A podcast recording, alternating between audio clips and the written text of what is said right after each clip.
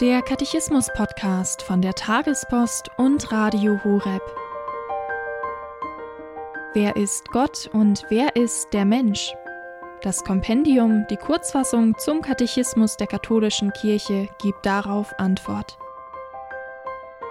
In diesem Podcast geht es anhand des Katechismus um die grundlegenden Fragen des Menschseins und des Menschen nach Gott. Heute die Folge 136 über den Heiligen Geist. Dazu hören wir Dr. Margarete Strauß.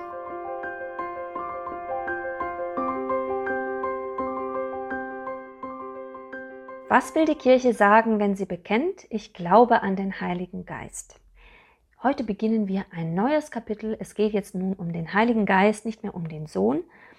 Das Glaubensbekenntnis, um das es ja insgesamt hier geht, ist ja trinitarisch strukturiert. Es geht um Vater, Sohn und Heiligem Geist. Und wir beginnen jetzt also den dritten Teil, ähm, in dem es eben um Bekenntnisformeln geht, um Glaubensformeln, die den Heiligen Geist, die dritte Person Gottes, in den Blick nimmt. Nachlesen können Sie diesen ersten Zugang, den ersten allgemeinen Zugang zum Heiligen Geist im Katechismus unter den Nummern 683 bis 86. Und im Kompendium heißt es hier im zusammenfassenden Text, an den Heiligen Geist glauben heißt bekennen, dass er die dritte Person der heiligsten Dreifaltigkeit ist, die vom Vater und vom Sohn ausgeht und mit dem Vater und dem Sohn angebetet und verherrlicht wird. Der Geist wurde in unser Herz gesandt, damit wir das neue Leben als Kinder Gottes empfangen.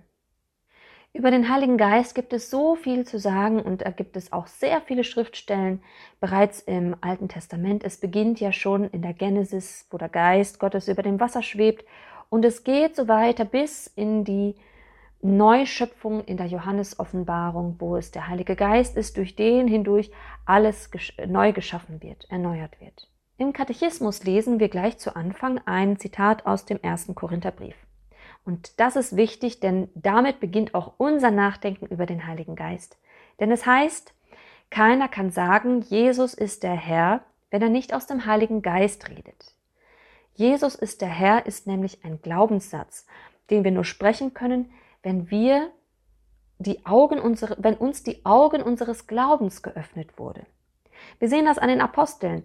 Die sind zuerst total ängstlich, haben sich verbarrikadiert und dann kommt der Heilige Geist am Pfingsttag und öffnet ihnen die Augen und alles, was Jesus ihnen gesagt hat, was sie vielleicht gar nicht verstanden haben, diese ganzen Puzzleteile, ergeben plötzlich ein Puzzlebild.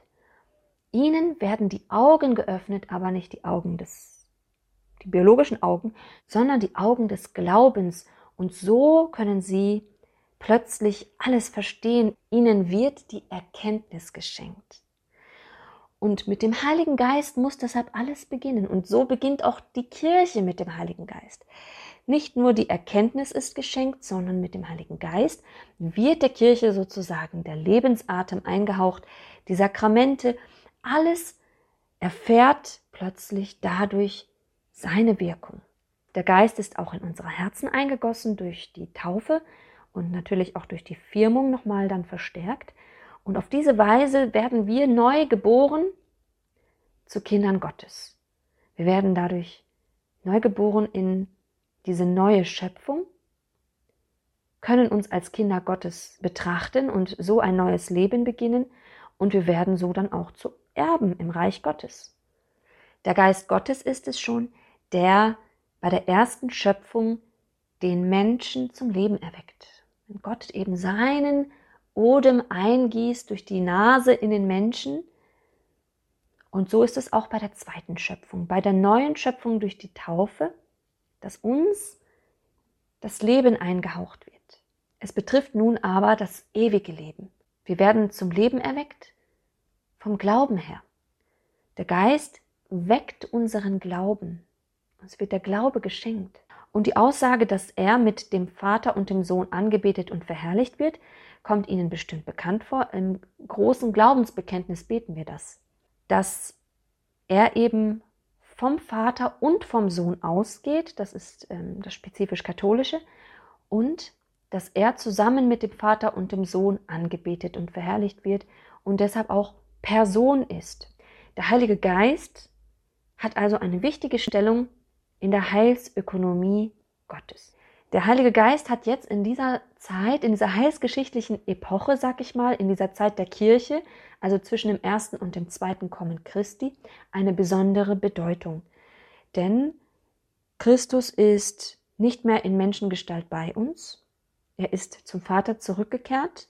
Er wird wiederkommen in Macht und Herrlichkeit. Als verherrlichter Menschensohn kommt er wieder, um das Gericht zu bringen. Aber er hat uns auch den Geist hinterlassen. Er sagte, er muss gehen, damit der Heilige Geist kommen kann.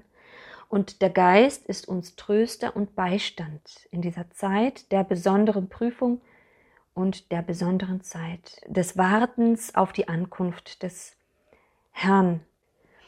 Über den Heiligen Geist kann man so viel nachdenken. Und das werden wir in den folgenden Wochen immer wieder tun, ähm, was es alles so für wichtige Aspekte gibt, Teilaspekte des Heiligen Geistes, dass er zum Beispiel die Vergebung der Sünden erwirkt, die Auferstehung des Fleisches.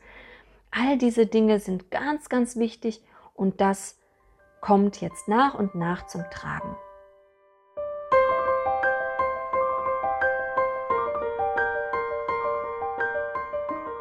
Das war die Folge 136 zum Katechismus mit Dr. Margarete Strauß. Hier beim Katechismus-Podcast von der Tagespost und Radio Horeb.